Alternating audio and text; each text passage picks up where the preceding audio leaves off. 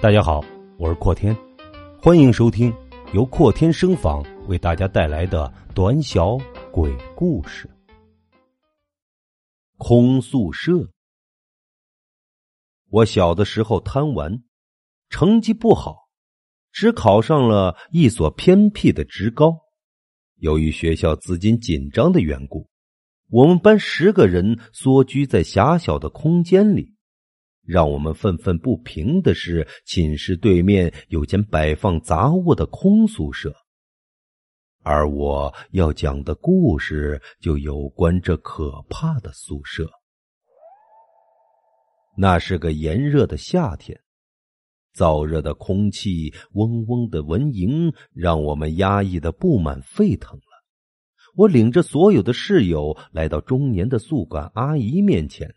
气势汹汹的喝问阿姨：“这天太热了，我们十个人蜗居在近十平米的小宿舍，实在太拥挤了。要不将寝室匀一半，住到对面的六零六宿舍？”宿管阿姨面色一变，苦笑说：“那六零六宿舍真的不能住人。”阿姨理解你们，但是阿姨也很无奈呀。他的言辞十分的真诚，似乎有难言的苦衷，所以我们还是满腹怨气的退回了宿舍。然而那一夜之后，我们的埋怨便全消失了。那天晚上，我躺在窄小的木床上辗转反侧。忽然，对面宿舍传来了清晰的脚步声和滴滴答答的滴水声。我当场怒火上涌，不是有苦衷吗？还是让人先住进去了？我倒要看看是谁贪这种缺德的便宜。于是我小心翼翼的爬下床，踮起脚尖，轻轻的推开了门。只见对面六零六宿舍的灯光一闪一闪的，格外瘆人。我探出身子，伏在门上的猫眼儿，使劲的瞅着屋内的一切。但那白炽灯“滋”的一声熄灭了，空旷的走廊上传来了踏踏的脚步声。我心想，那家伙肯定偷偷的溜走了。第二天早上。我就急匆匆的找到正在洗漱的宿管阿姨，责问她为何私自将六零六宿舍借给别人居住。谁知她一听这话，双眼瞪得滚圆，惊恐的后退数步，解释说：“你真的看见了，没没骗阿姨？”虽然不解，但是我还是斩钉截铁的点了点头。那阿姨脸色惨白。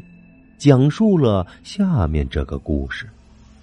几年前，学校里有位勤奋刻苦的学生，名叫小慧。为了备战高考，每天晚上下自习后，都私自前去学校的图书馆总结当天的知识点。那天晚上十二点，他独自在浴室里洗澡。由于那天寝室里的电路不良。淋浴室的灯泡忽的一闪一闪，而且发出血红色的光，可能是女孩子胆小的缘故，当场就给吓晕了。等到第二天发现她的时候，她已经死了，死因是心脏病突发。几天后，电工师傅就专门将电路修整了一遍，确定安全无误后才离开。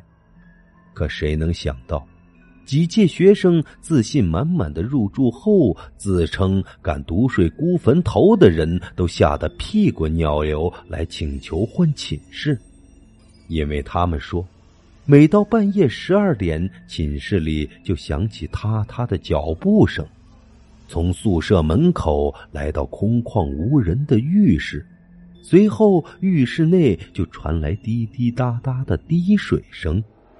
听说是小慧的鬼魂作祟，她可能就是流离在那间六零六的寝室内，所以那间六零六寝室就作废了。改作为摆放杂物的房间。接下来的几天，每到十二点，那寝室便准时响起脚步声。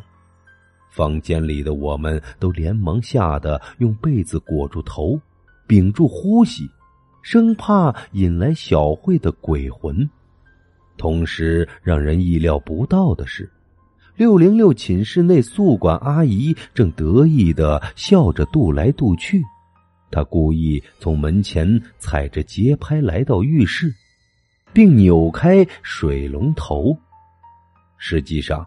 那间六零六寝室根本没有小慧这个学生，一切只是因为宿管阿姨在该宿舍存放着一些来历不明的杂物。可几个月后的一天，宿管阿姨路过六零六宿舍时，房门紧闭的寝室灯泡忽的一闪一闪，随后传来嗒嗒的脚步声。接着响起哗哗的流水声。